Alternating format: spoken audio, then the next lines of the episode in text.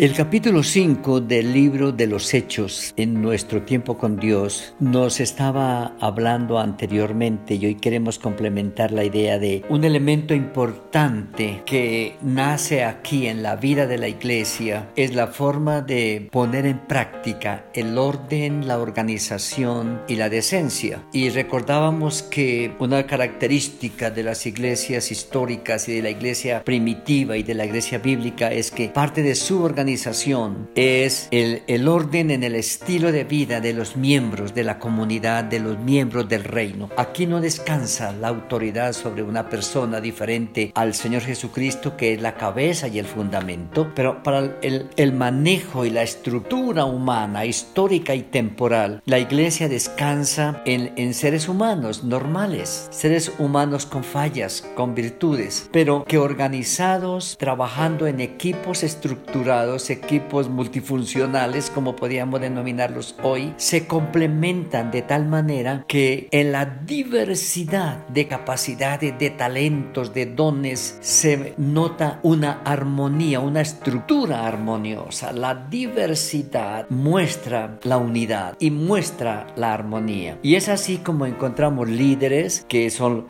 los apóstoles, equipo de trabajo y viene el orden. Y quiero resaltar un poco en el capítulo quinto, eh, me gustan los detalles que a veces pasan casi desprevenidos, pero la iglesia es una comunidad heterogénea, donde encontramos hombres, mujeres, líderes de todo tipo. Y el versículo 5 del capítulo 5 dice que Ananías al oír estas palabras cayó y expiró. Y vino un gran temor sobre todos los que lo oyeron. Y levantándose los jóvenes lo envolvieron y sacándolo lo sepultaron. Em, luego en el versículo 9 dice, y Pedro le dijo, ¿por qué convinisteis en tentar al Espíritu del Señor? He aquí a la puerta los pies de los que han sepultado a tu marido y te sacarán a ti. Al instante ella cayó a los pies de él y expiró. Y cuando entraron los jóvenes la hallaron muerta y la sacaron y la sepultaron junto a su marido. Y vino gran temor sobre toda la iglesia y sobre todos los que oyeron estas cosas. Y por la mano de los apóstoles se hacían muchas señales y prodigios en el pueblo y estaban todos unánimes en el pórtico de Salomón. Ah, me gustan los detalles y quiero resaltarlos porque eh, no es actual, a casualidad ni es un accidente. Yo creo que tiene un propósito específico cuando Lucas menciona que hay un grupo de jóvenes organizado al interior de la iglesia. Ah, la iglesia se va organizando por equipos de trabajo con capacidades, con talentos, con posibilidades y no sé qué ministerio realmente y no, y no me atrevería a decir con claridad que los jóvenes ah, tenían tal o cual cargo, pero lo que sí entendemos es que hay una tarea específica aquí y se encargan de las, la ceremonia fúnebre si podemos decir, de Ananías, como dice el versículo 6, pero no es casualidad porque otra vez es una tarea a esta clase de personas. Y el, porque el versículo 10 dice que cuando entraron los jóvenes, la hallaron muerta y la sacaron y la sepultaron. Ah, y de pronto puede sonar ah, como algo que ridículo, que no tiene sentido, pero no es así. Ah, me gusta cómo la iglesia tiene jóvenes, niños, mujeres, ancianos, personas con muchas capacidades y talentos que pueden ser usados. Y también una iglesia que deja a la gente vincularse, que deja a la gente trabajar, que los deja trabajar y una comunidad que lo quiere hacer. Porque muchas veces centralizamos el poder y son unos pocos los que quieren hacer muchas cosas y muchos otros con grandes talentos están sentados en los butacos de las iglesias sin hacer absolutamente y por eso se van de cansancio a veces buscando otras posibilidades. Pero aquí encontramos los apóstoles haciendo lo suyo, las mujeres, encontramos el liderazgo, encontramos los jóvenes funcionando y trabajando. Pero el impacto también que, que me, me llama la atención está en el versículo 12, porque por la mano de los apóstoles se hacían muchas señales y prodigios en el pueblo. Y a veces reducimos los, las señales y los prodigios a los milagros de sanidad, a la liberación demoníaca o a cosas sobrenaturales. Eso es una parte de la gran tarea de la iglesia, pero hay otras señales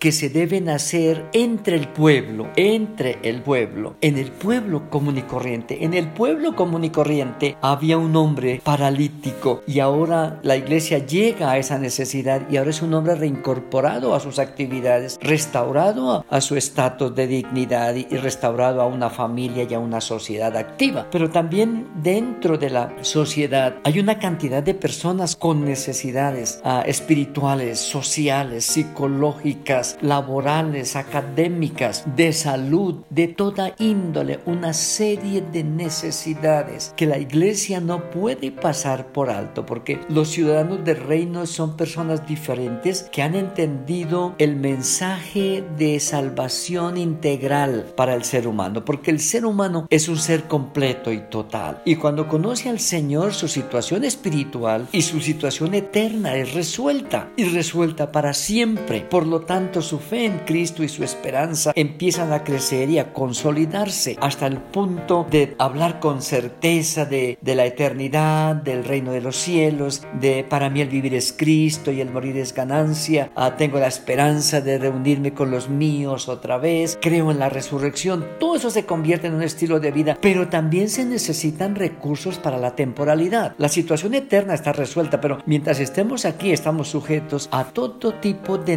necesidad temporal. Y entre esas necesidades temporales encontramos acá, por ejemplo, por decir algo, un una, una seguro funerario, por decir algo, las iglesias a través de sus ayudas sociales o, o diaconía debieran pensar en personas que a veces ni siquiera tienen la posibilidad de asegurar hacia el final un entierro digno o un lugar que no sea gravoso o costoso. Eh, y, se nota esa posibilidad. Ananías y Zafira sin duda que tenían muchos recursos y, y podían tener un entierro digno, pero aquí no fue así. Aquí tuvo la iglesia que hacerlo, pero también el hombre que ha estado enfermo y ahora recuperado entra al templo, se incorpora al templo y la gente afuera dice que eh, ellos, ah, algunos ya saben lo que hay que hacer, ah, tienen respeto, es una comunidad respetada y respetable. Ah, versículo 13, los demás ninguno se atrevía a juntarse con ellos, mas el pueblo los alababa grandemente. Hay un impacto en el pueblo, el pueblo está recibiendo algo diferente, el pueblo está sintiendo en su medio la presencia de una familia nueva, la presencia de una comunidad nueva que se llama los cristianos, los seguidores del Mesías, que se llaman los discípulos, la iglesia naciente, eh, los del aposento alto o los que están proclamando al Mesías como libertador. Ese grupo es un grupo que impacta en todas las áreas de la vida. Hoy nosotros estamos viviendo en un, contexto de mucha necesidad y a veces ah, invertimos o de pronto gastamos demasiado tiempo al interior de los santuarios, de los templos y poca presencia entre el pueblo, en la necesidad del pueblo, el acercamiento, el, el mirar su necesidad, el luchar por ayudar a resolver, el mirar cómo podemos hacer equipo de trabajo para estar pendientes los unos de los otros. Esta es la vida de la iglesia que marca una total diferencia